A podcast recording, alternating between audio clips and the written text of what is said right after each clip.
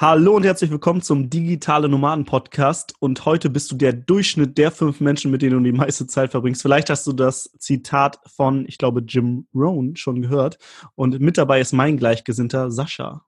Moin, moin. Ich freue mich sehr und vor allem, äh, wenn du jetzt zuhörst, dann hast du ja schon mal zwei Gleichgesinnte wahrscheinlich am Start, und zwar Timo und mich, denn äh, sonst würdest du wahrscheinlich heute nicht dabei sein. Und ich freue mich sehr, Timo, dass wir auch mal wieder eine Folge aufnehmen und das Ganze remote. Wir sind zwar beide in Hamburg, aber trotzdem nehmen wir das Ganze ortsunabhängig auf. Und das ist ja fast ein bisschen aufregend hier wieder. Stimmt, weil du auch neuen Gleichgesinnten hast, glaube ich, ne? Genau, ich habe mir nämlich ähm, einen neuen Mitbewohner zugelegt. Meine Freundin und ich, wir ähm, haben einen kleinen ungarischen Hund adoptiert, der Monty heißt. Und der braucht aktuell unsere volle Aufmerksamkeit. Und das ist das Coole am digitalen Nomadentum. Ähm, man kann das nicht nur nutzen, um um die Welt zu reisen, sondern man kann es vor allem auch nutzen, weil man sagt, hey, ich will einen Hund und dem zum Beispiel meine Zeit opfern und widmen, besser gesagt. Und das machen wir und das ist total geil, ähm, einfach da jetzt so für ihn da sein zu können und zu wissen, ich muss jetzt nicht irgendwie zur Arbeit und den kleinen Mann jetzt hier zu Hause lassen und mich darum kümmern, wo er dann unterkommt. Obwohl ich freue mich ja schon, in unserem Büro dürfen wir auch Hunde mitnehmen. Das heißt, äh, ich werde ihn ja auch dann ab und zu wahrscheinlich demnächst sehen. Da freue ich mich schon drauf auf äh, einen neuen Gleichgesinnten. Ja, ja, ja. Sobald er äh, bürotauglich ist, kommt er mit und dann gehen wir so die ersten Schritte. Aber noch muss er erstmal überhaupt lernen, wie die Welt so funktioniert. Ich meine, er war Straßenhund und deswegen ist es natürlich jetzt alles ein bisschen spannend. Ja, aber lass uns ähm, mal auf das Thema oder auf das Zitat zurückkommen. Du bist der Durchschnitt der fünf Menschen, mit denen du die meiste Zeit verbringst. Äh, ich glaube, ich habe es schon, weiß nicht wie viel tausendmal gehört. Und äh, dennoch steckt da ja so ein bisschen Wahrheit drin. Ja, also auf jeden Fall. Ich würde sagen, da steckt sogar ganz viel Wahrheit drin. Ich würde die Zahl fünf jetzt gar nicht äh, unbedingt als so absolut betrachten, aber generell kann man halt sagen, du bist halt so ein bisschen einfach das Produkt aus dem, ähm, was dein Umfeld auch, also aus deinem Umfeld, weil, sind wir mal ganz ehrlich, wenn wir irgendwie Menschen treffen, ne, aus einem bestimmten Bereich, dann umgibt man sich natürlich gerne mit Leuten, die ja, einfach was ähnliches machen. Also wenn du Fußballspieler bist, hast du wahrscheinlich viele Kumpels, die auch Fußballer sind. Oder wenn du selber irgendwie ein spezielles Hobby hast, umgibst du dich da mit den Leuten, weil es ja auch einfach so ist, dass man Menschen braucht, die einen verstehen, mit denen man sich connecten kann, die halt nicht immer diese, ja, die das Ganze aus vielleicht einer, einer Brille sehen, wo sie keine Ahnung von einem bestimmten Thema haben, sondern die einfach involviert sind. Und das macht es natürlich einfacher. Deswegen ist es schon wichtig, sich ein gutes Umfeld zu suchen, weil ähm, es macht halt keinen Sinn, wenn man äh, Fußball spielen möchte, mit Golfspielern darüber zu sprechen, weil die können dir keine Tipps geben. Ne? Ja. Es gibt auch, glaube ich, dieses Zitat, zeig mir deine Freunde und ich sag dir, wer du bist. Mhm. Oder irgendwie so in der Art. Und ähm, ja, stimmt. Es gibt ja auch, ähm, ich weiß nicht, du bist da wahrscheinlich äh, äh Spezialist drin, äh, weil du ja Psychologie studiert hast, und zwar das Thema Spiegelneuronen, ähm, dass wir Menschen quasi, wenn wir mit Menschen Kontakt haben, uns ja äh, spiegeln, wenn wir uns sympathisch finden. Das heißt, wir nehmen zum Beispiel dieselbe Körpersprache ein oder wir sprechen ähnlich, nutzen vielleicht irgendwann dieselben Worte. Das heißt, man gleicht sich auch so seinem aktuellen Umfeld immer so ein bisschen an. Das heißt, wenn du ein super positives Umfeld hast, dann bist du wahrscheinlich auch eine super positive Person. Wenn du aber ein negatives Umfeld hast von Leuten, die dich runterziehen, äh, man nennt sie auch Energievampire oder Energiesauger, dann bist du wahrscheinlich auch jemanden, der eher negativ ist. Oder dich stört das und du willst da langsam raus. Ähm, genau, aber das, glaube ich, zum Thema ähm, zeig mir deine Freunde und ich sag dir, wer du bist. Ja, so ein bisschen dieses Monkey see, Monkey do. Ne? Also so ein bisschen, ich guck, was machen eigentlich die anderen und dann mache ich das nach. Ist ja auch irgendwo logisch, das macht es für uns natürlich auch einfach und macht uns auch so ein bisschen anpassungsfähiger, ne? indem unser, unser Gehirn einfach spezielle Nervenzellen hat, die dafür sorgen, dass wir unser Umfeld spiegeln, passen wir uns dem Umfeld an, ohne dass wir uns bewusst darüber Gedanken machen. Ich sage jetzt ja nicht, oh ja, ich nehme jetzt mal so ein bisschen zum Beispiel die Sprache oder die Energie oder was weiß ich, was von meinem Umfeld an, sondern äh, das passiert voll automatisch und das ist äh, zum Beispiel auch lustig, wenn du aus, einem bestimmten, aus einer bestimmten Region Deutschland kommst und ziehst weg ne? und du hast zum Beispiel einen Akzent und den gewöhnst du dir irgendwie, den gewöhnst du dir ab Ne? Mal angenommen, du kommst aus Sachsen und ziehst nach Hamburg, dann merkst du irgendwann, der Hamburger, der sagt, Mensch, Sächsisch, das klingt irgendwie komisch und du eignest dir dann immer klareres Hochdeutsch an. Und dann kommst du aber... Digger. sagst Digger und kommst dann wieder zurück nach Sachsen, dann sprichst du automatisch wieder, dann fängst du wieder an zu sechseln. Und das ganz unterbewusst, weil du halt auch so ein bisschen dein Umfeld wieder spiegelst. Ne? Und das passiert manchmal auf einer Ebene, die wir bewusst gar nicht wahrnehmen. Das kann ne, so banal sein wie jetzt zum Beispiel bei der Sprache, kann aber auch dazu führen, dass du auch die negativen Eigenschaften eines Umfelds einfach spiegelst. Und das ist ja das, was du gesagt hast mit den Energievampiren zum Beispiel. Was ist, wenn du Leute um dich herum hast, die halt immer negativ sind? Die dafür sorgen, dass du auch negativ bist, weil wie willst du dein Licht zum Strahlen bringen, wenn die, um dich herum immer nur ja, Dunkelheit ist? Das ist halt sehr, sehr schwer. Ja, definitiv. Ich glaube, ähm, du hattest ja, du warst ja im Rettungsdienst und hast so äh, Notruf entgegengenommen. Und da hast du mir auch oft gesagt, wenn jetzt jemand angerufen hat und Plattdeutsch gesprochen hat, dann bist du auch automatisch so auf, äh, wahrscheinlich auch unterbewusst teilweise einfach auch auf Plattdeutsch oder hast auf Plattdeutsch gewechselt, weil du halt irgendwie aus deiner äh, oder in der Region, wo du herkommst, da spricht man auch teilweise noch Platt auf dem Land, ne? Naja, es ist halt so, uns sind Menschen ja immer, also relativ häufig sympathisch, wenn sie uns ähneln. Ne? Und gerade in einer Notfallsituation möchte man sich natürlich vor allem verstanden fühlen und man möchte wissen, okay, ist da jemand, der mir jetzt gerade hilft? Und wenn da jemand ist, der kommt, der zum Beispiel aus meiner Region kommt und mir in irgendeiner Form das Gefühl gibt, ah, okay, der ist ähnlich wie ich, der versteht mich, dann baut das gleich eine besondere Beziehung auf. Und das ist ganz, ganz mächtig. Ähm, das sollte man tatsächlich nicht unterschätzen, denn stell dir mal vor, du bist jetzt verletzt und liegst irgendwo und jetzt kommt jemand, der spricht eine andere Sprache, dann würdest du dich längst nicht so sicher fühlen, als wenn jetzt jemand kommt, der deine Sprache spricht. Das ist natürlich bei einer Mundart wie Plattdeutsch nicht ganz so extrem, weil man versteht auch Hochdeutsch und Plattdeutsch, aber es ist halt eine ganz spezielle Connection. Und es bildet halt auch immer dieses, ah, okay, du kommst auch hierher, oh, cool, dann, dann weißt du ja, wie ich mich fühle, dann weißt du ja, was hier, wie es hier so ähm, vor sich geht. Und ähm, deswegen, deswegen ist es halt eine, eine, coole Connection, die man aufbauen kann, zum Beispiel über ähm, Dialekte. Ja, jetzt sind wir so auf das Thema äh, geografische Nähe eingegangen, so Gleichgesinnte. Aber in dem Zitat, du bist der Durchschnitt der fünf Menschen, mit denen du die meiste Zeit verbringst, steckt ja auch so eine Art Rat auch schon mit drin. Ne? Und zwar umgib dich mit Gleichgesinnten, die ähnliche Ziele haben wie du. Mhm. Ähm, weil ich glaube, gerade wenn man sich mit dem Thema Persönlichkeitsentwicklung beschäftigt oder auch Unternehmertum, dann stößt man irgendwann so ein bisschen auf Widerstand. Ist dir das ja. auch so gegangen? Ah, ja, natürlich ist mir das auch so gegangen. Das äh, Ding ist natürlich, wenn wir uns mit neuen Sachen beschäftigen, und das kennst du ja auch, dann ähm, sind wir am Anfang auch sehr, sehr euphorisch. Ne? Das heißt, wir machen, die Lernkurve ist relativ steil. Also du, du, das heißt, du lernst neue Dinge, du bist begeistert. Und was möchte man als erstes machen, wenn man begeistert ist? Allen davon erzählen. Genau, allen davon erzählen. Aber, aber was, was passiert dann? Da haben bei dir alle Leute gesagt, Timo, geil, finde ich super, ich mache auch mit, ich werde jetzt auch Unternehmer, ich interessiere mich auch für die Themen Persönlichkeitsentwicklung? Mm, nee, nicht alle. ja, das ist halt das Ding. Ne? Wir, wir werden halt so ein bisschen zu Missionaren. Und das ist halt so, ein so, so ein Problem. Einerseits ist natürlich gut, weil wenn wir merken, dass uns etwas gut tut, dann möchten wir natürlich auch, dass wir unserer Familie oder unseren Freunden davon erzählen, damit die davon auch irgendwie partizipieren können.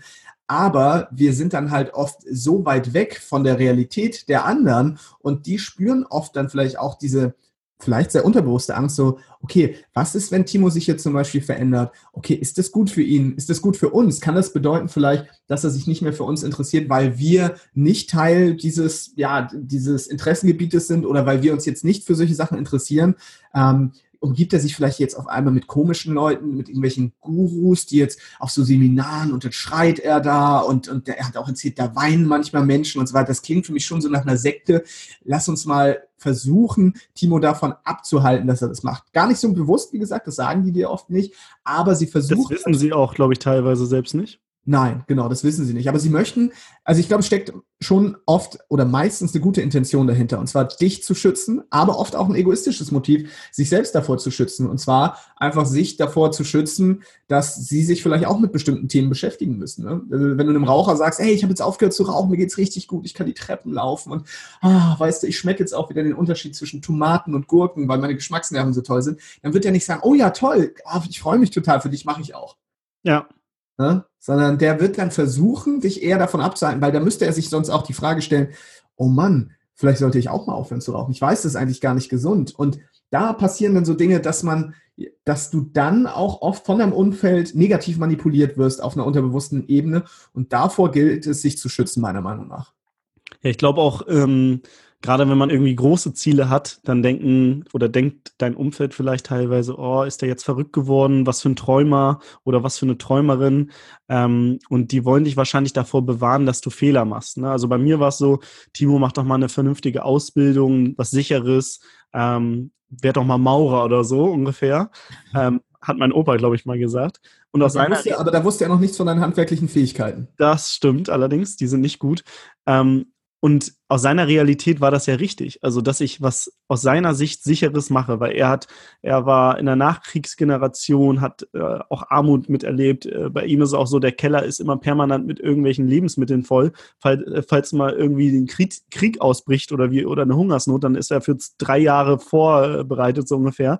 Ähm, das heißt, ihm ist der Wert Sicherheit super, super wichtig. Jetzt ist es ja so, ich oder du oder vielleicht auch du, lieber Hörer, du bist jetzt in einer Welt aufgewachsen, wo wir ja in Sicherheit leben. Wir haben nicht diese Erfahrung gemacht und ähm, uns geht super gut und selbst wenn man mal kein Geld hatte, äh, hätte, hätte, dann würde man vom Staat Sozialleistungen bekommen und so weiter. Das heißt, wir leben jetzt in einer sicheren Zeit. Das heißt, wir beschäftigen uns jetzt mit dem Thema Selbstverwirklichung viel mehr als zum Beispiel unsere Großeltern. Und wir wollen vielleicht sehr große Ziele erreichen, die bei denen gar nicht möglich waren, weil bei denen die Grundbedürfnisse gar nicht gedeckt waren.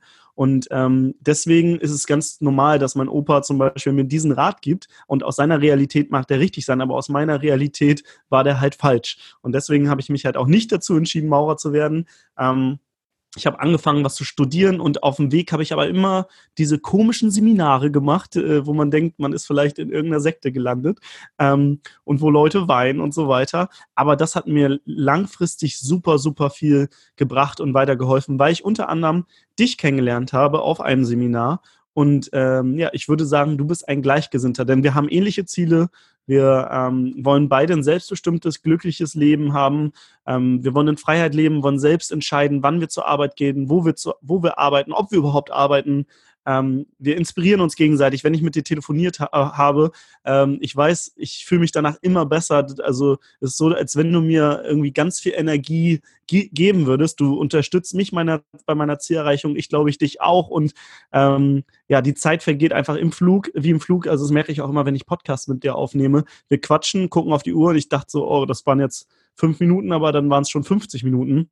Und ähm, ich glaube, das ist bei Gleichgesinnten so. Also Gleichgesinnte bei denen, wenn du mit denen sprichst, bekommst du einfach Energie. Und das sind auch Menschen, die, die vielleicht auch Verantwortung für ihre aktuelle Situation übernehmen und nicht immer den Ist-Zustand irgendwie kritisieren, weil es gibt halt diese Energievampire, wo du merkst, oh, die saugen einen aus, die, die kritisieren die ganze Zeit den Ist-Zustand und äh, ändern aber nicht, sagen, oh, mein Chef ist wieder so doof und so weiter. Das heißt, diese Leute ver, äh, übernehmen keine Verantwortung und äh, jammern und sind oft in, diesen Opfermo in diesem Opfermodus und ähm, ja, nehmen mehr, als sie geben. Und ich glaube, deswegen ist es super wichtig, wenn du größere Ziele hast, dass du dich mit Gleichgesinnten wie Sascha zum Beispiel umgibst, weil äh, Sascha sorgt dafür, dass ich auf jeden Fall meine Ziele erreiche und äh, ist kein Energievampir wie vielleicht ähm, andere Leute, die ich vielleicht auch mal vor mehreren Jahren in meinem Umfeld hatte, die mich eher zurückgehalten haben. Ähm, genau. Ja, erstmal vielen Dank für das Kompliment. Ich gebe das natürlich gleich wieder zurück. Das freut mich sehr, Timo, weil ähm, wir nehm, nehmen ja jetzt gerade eine Podcast-Folge auf und du hast es erwähnt und danach geht's uns auch besser und äh, das ist halt das Geile. Und du hattest ja im Grunde genommen das auch erklärt so ein bisschen mit der Bedürfnispyramide, ne, mit deinem Opa und hast gesagt, okay, da waren die Grundbedürfnisse vielleicht nicht gedeckt. Und wenn man sich die Bedürfnispyramide nach Maslow mal wirklich anschaut, dann ist die im Grunde genommen in so zwei Kategorien eingeteilt und zwar einmal in so Defizitbedürfnisse. Das ist im Grunde genommen der fast der Großteil der Bedürfnisse der Maslow'schen Bedürfnispyramide sind Defizitbedürfnisse. Das heißt immer aus einem Mangel heraus. Ne? Wir haben also die Grundbedürfnisse wie Essen, Trinken, Schlafen. Klar, das müssen wir haben. Dann haben wir Sicherheitsbedürfnisse wie materielle, berufliche Sicherheit, Wohnen und Arbeit, soziale Bedürfnisse, ne? dass wir Freundschaften haben, Liebe, Gruppenzugehörigkeit. Und ab dann so langsam beginnt beginnen die Wachstumsbedürfnisse. Und das heißt, das ist der Bereich, ab dem wir auch wachsen wollen. Ne? Also da sind wir noch zwar im Bereich so Ich-Bedürfnisse wie Anerkennung und Geltung, ne? also geht es schon primär um mich und dann aber auch um so Sachen wie Selbstverwirklichung. Und wir haben uns ja relativ weit oben auf der Pyramide dann auch kennengelernt. Das heißt, wir kamen nicht aus einem Mangel heraus. Ne? Uns ging es darum zu wachsen und das hat uns verbunden. Und was oft ist, oder was dann oft passiert, ist natürlich, dass wenn du dich jetzt zum Beispiel mit Themen wie Persönlichkeitsentwicklung beschäftigst oder Unternehmertum oder sonst was, dann bist du in diesem Bereich der Selbstverwirklichung.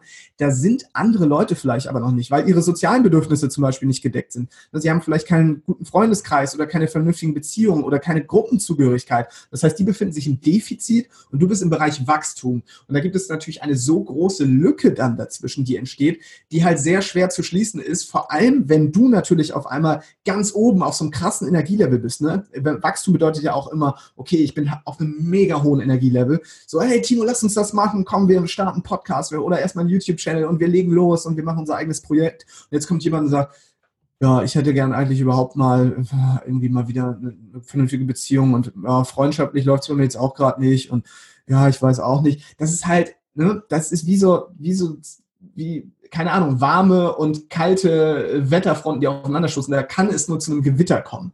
So, und da muss man halt einfach, einfach aufpassen, ähm, dass man, dass man schaut, okay, wo befinden sich die anderen und wo befinde ich mich gerade? Und jetzt ist aber die Frage, die ich mir auch oft stelle, und vielleicht kannst du sie mir beantworten, Timo. Glaubst du, dass man verpflichtet ist, wenn man das erkennt, sich anzupassen an das Energielevel des anderen? Weil du weißt es jetzt ja zum Beispiel vielleicht, dass sich der andere im Defizit befindet und du im Wachstumsbereich bist. Ist es dann quasi, siehst du es als deine Pflicht, dann so ein bisschen das Energielevel runterzuschrauben? Die Antwort ist Jein. Also ich würde mich nicht permanent auf sein Energieniveau äh, herunterbegeben. Ähm, was man aber machen sollte, ist denjenigen da abzuholen, wo er gerade ist. Das heißt, wenn jemand super schlecht gelaunt ist und dann kannst du nicht reinkommen in den Raum und sagen, hey, yeah, alles ist so geil und positiv und wow, weil dann denkt er so, ey, was bist du dann eigentlich für ein Spast? Wenn du aber erstmal kurz auf sein Level runtergehst, auch vielleicht von der Körpersprache, von der, von der Tonalität, dass du einmal sagst, hey, dir geht's gerade nicht gut, ne?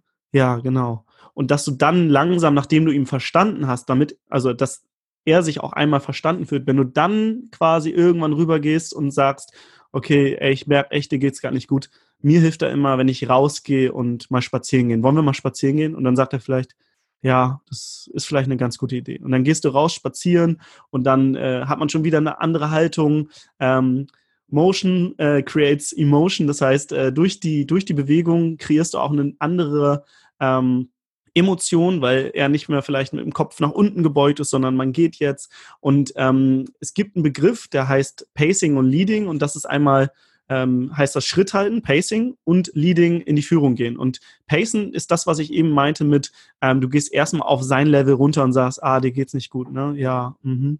Und dann gehst du irgendwann ins Leading, das heißt, du führst und sagst, hey, pass mal auf, lass mal die aktuelle Situation hier gerade verändern und raus spazieren gehen. Und auf einmal ähm, kommt der Mensch in eine andere Emotion und ist dann vielleicht auch wieder besser gelaunt. Das heißt, kurzfristig würde ich sagen, kann man auch mal sich auf das Niveau äh, begeben, wo vielleicht jemand ist, der gar nicht gut gelaunt ist, weil jeder ist mal schlecht gelaunt. Aber wenn du merkst, dass Menschen permanent Energievampire sind und dir immer Energie ziehen, ähm, dann sollte man versuchen, so wenig Zeit wie möglich mit den Menschen zu, zu verbringen, weil du bist halt der Durchschnitt mit den Menschen, mit denen du die meiste Zeit verbringst. Und wenn du dich mit Energievampiren, ähm, die wirklich permanent schlecht drauf sind, umgibst, dann wirst du auch immer schlechter gelaunt sein. Das heißt, jeder ist mal schlecht gelaunt. Wenn du, Sascha, mal schlecht gelaunt bist, dann würde ich nicht sagen, oh, du bist jetzt ein Energievampir, sondern vielleicht geht es da einfach mal kurz nicht gut so, dann, dann würde ich sagen, okay, ist normal, dass man auch sich auf, auf das Level runter bewegt, auf das Energielevel, aber